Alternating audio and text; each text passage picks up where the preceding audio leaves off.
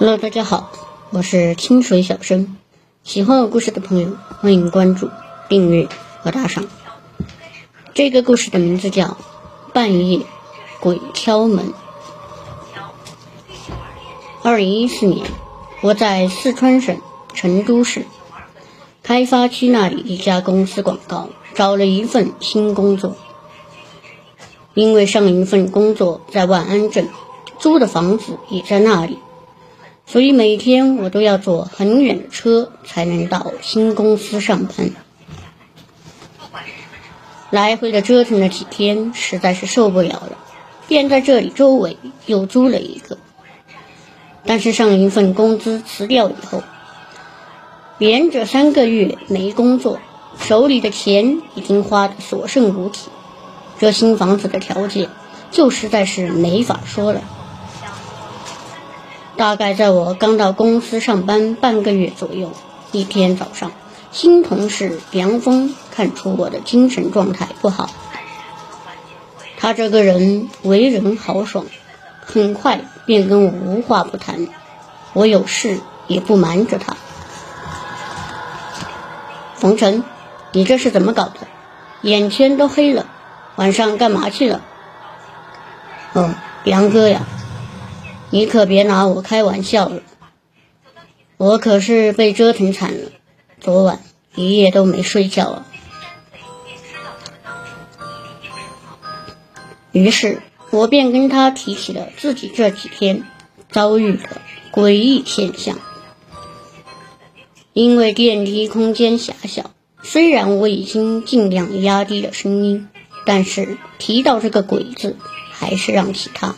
几个人的眼神都变了。我昨晚好像是遇见鬼了。啥？遇鬼？是啊，吓得我一晚上也没敢睡觉呀。我觉得当时他们可能把我当成了精神病，不由自主的都往后退了一步。我那时也没心情管他们怎么看我。便跟梁峰讲起了那件诡异的事。你具体跟我说说，也许我能帮上忙。哎，这事就出在我刚刚出租的那个房子里。我因为手里钱不多，便在附近一个很老的小区租了一个单间居住。这小区不知是哪年建的，又乱又脏，也压根就没有什么物业管理。我的房东在两个楼相隔的间隙里私自建了一个小小的房间。按说这个属于违章建筑，但是因为也没人管理，便出租给了我。虽然采光很差。还很潮湿，但好在是独立的房间，所以我简单的收拾了一下就搬了进去。可就在我搬进来的第一天晚上，半夜突然被一阵急促的敲门声吵醒了。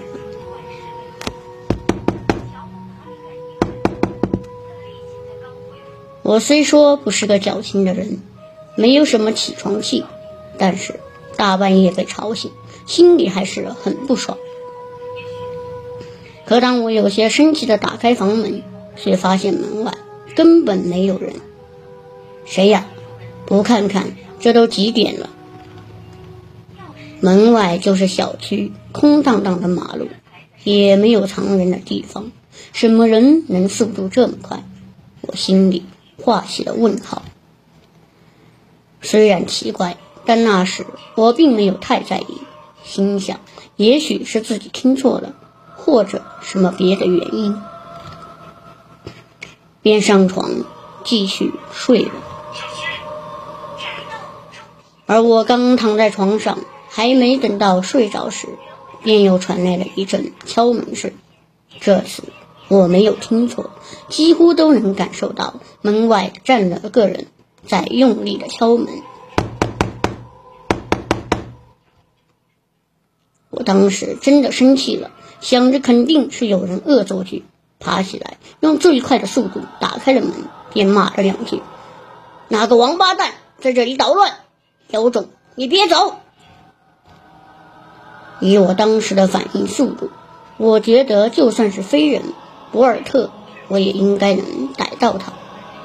可门外的现象又一次出乎了我的意料，还是那条光秃秃的马路，不见半个人影。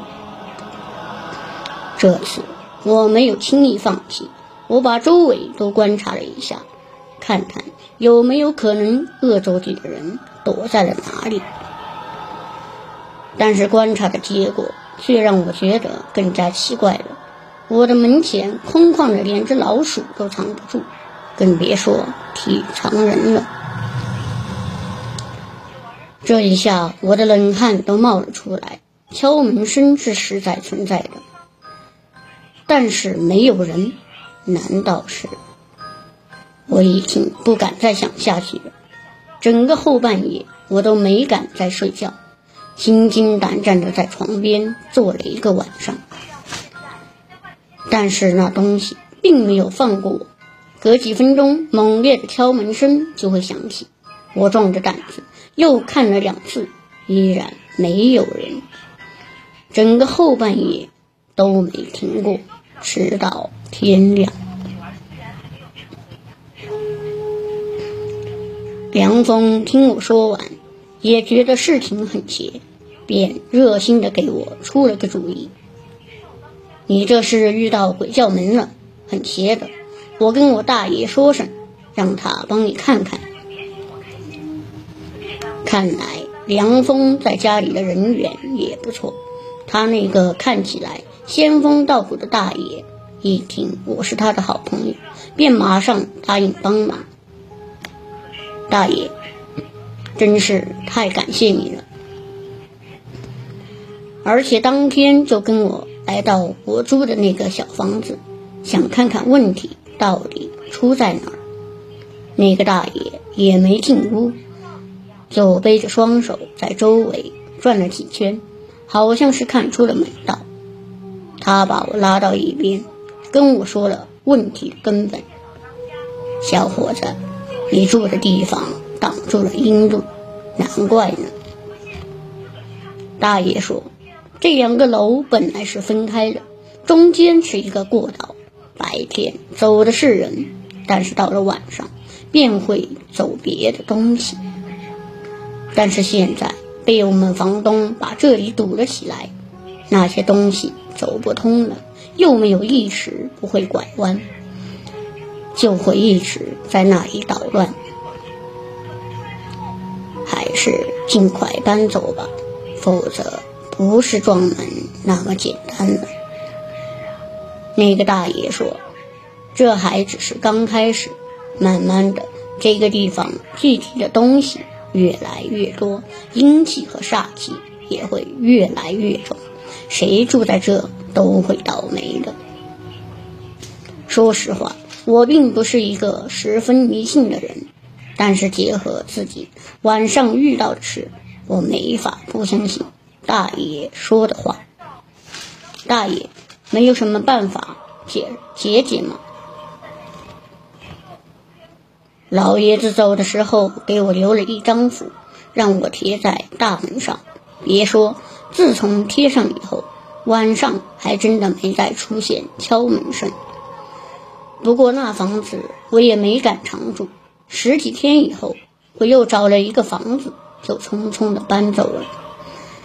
那间房子现在还在出租，不知道住在里面的人是不是也有和我一样有一样的遭遇。